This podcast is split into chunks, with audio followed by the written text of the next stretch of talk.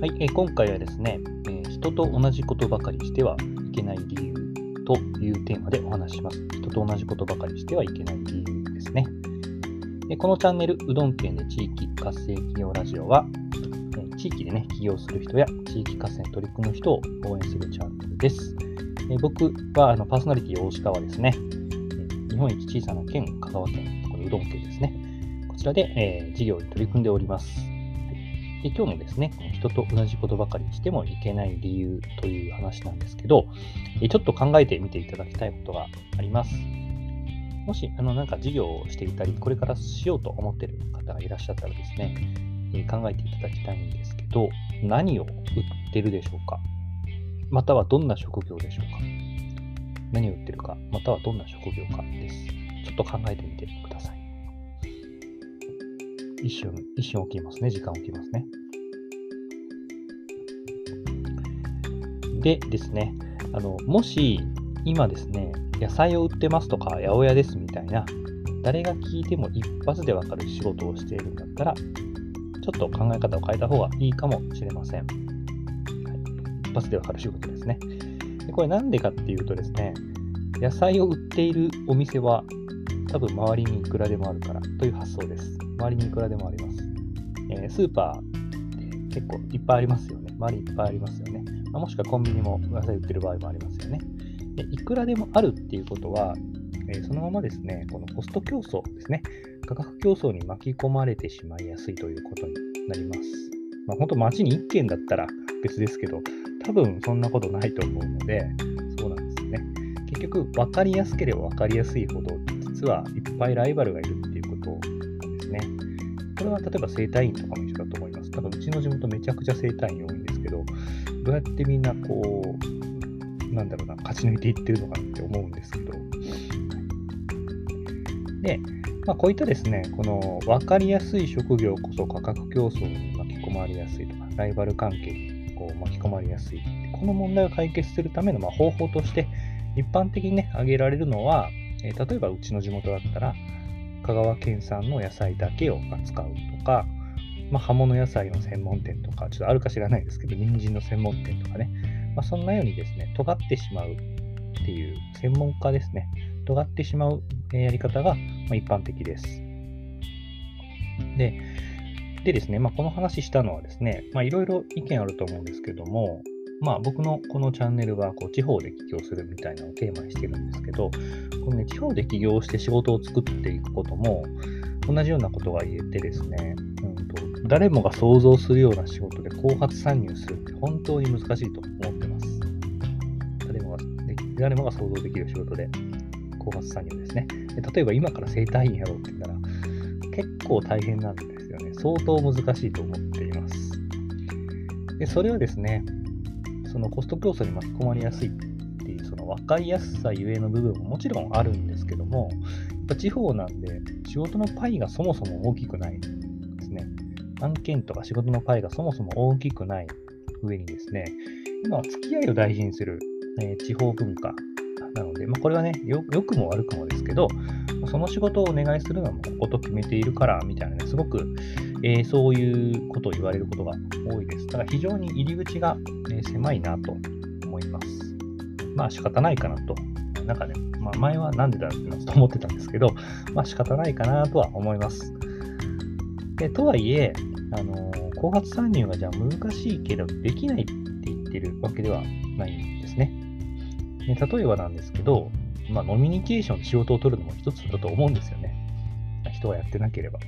そう今日は、えー同じことばかりしていてもいけないっていう話なんで、まあ、ノミニケーションで仕事するのはありでしょう。ま今この時代、時代に逆行してね、ノミニケーションしまくるっていうのもありと思います。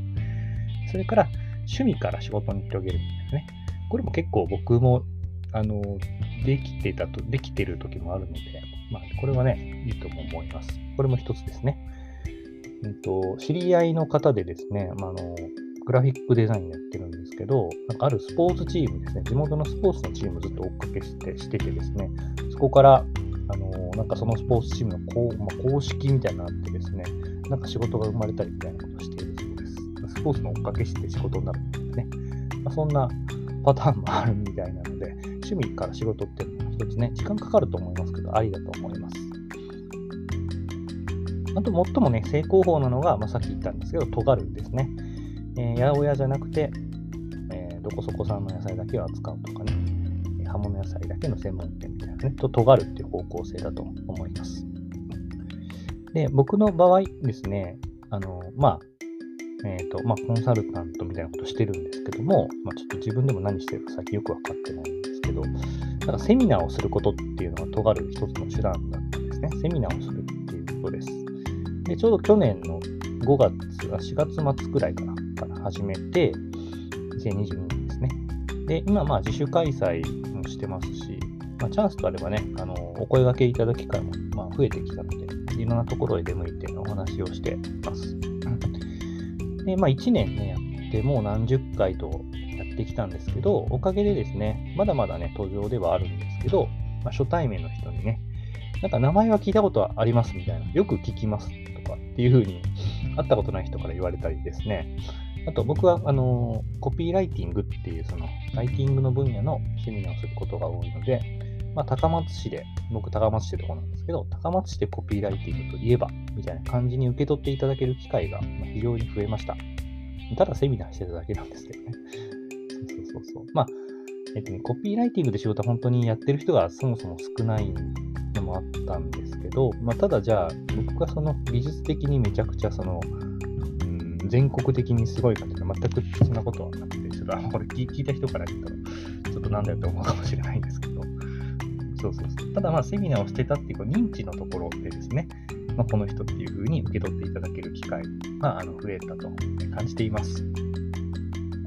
あとまあ、自分でね、言うのもちょっと恥ずかしいんですけど、まあ、地元では情報発信してる量もかなり多い方だと思います。ブログ書いたり、まあこれね、あのこの配信をしたりとか、SNS もやってますし。はい、で、まあ、これなんでやってるかっていうと、初めからやっぱ明確に考えていたわけではないんですけど、まあ、今日のテーマである人と同じことばかりしても仕方ないなっていう思いがあったからです。やっぱりこう、いっぱいね、こう、同業他社がある中で選んでもらうためには、まあ、職業ではなくて、まあ、尖った自分という存在ですよね。これを知ってもらう、まあ、必要があって、まあ、違うことをしていくしかなかったっていうのがあります。で、まあね、圧倒的に突き抜けられれば、それに越したことはないんですけども、お仕事あのその能力的にですよね。ただやっぱ仕事がないことには、その能力の連度が高まらないで、人と同じことで突き抜けようとしても、なんか難しいかなって思うんですよね。まあ徐々にその圧倒的なね、力をついていくと思うんですけど、まあ、そもそも仕事がないとどうしようもないっていうことです。はいですから、まあね、あの違うことで突き抜けることは、まあ、全然できますよねっていうことで、まあ、極端な話、めちゃめちゃノミニケーションしまくるやつみたいなブランディングもありかなと思います。それ自信があるんであったら、他がやってなければですね。まあ、お酒強かったら、ノミニケーションで突き抜けるはできそうですよね。なんとなく。で、まあ、あの、私のね、身近の、身近な方でも、その、クリエイティブな仕事をしながら、まあ、そのね、感性を生かして、自分の自分たちのプロダクトですね、ものですね。まあ、そういった開発の方向に、うんと、自分たちの方向性ずらしていっている方もいますし、まあ、あの環境問題絡めてね、ビジネスをしているという方もらっしゃいます。こんなちっちゃい香川県でですよ。で、すごくね、あの、そういう方が、うん、何十人かに一組ぐらいいるので、すごくね、尊敬してます。はいでね、あの、違うことしてて、やっぱ変な目で見てくる人ってやっぱいるんですよね。何やってるんだみたいな。でもなんか全然そんな外野の声って放っておいていいと思います。なんかもう後でホイズラを書かせるぐらいの気持ちでいいんじゃないでしょうか。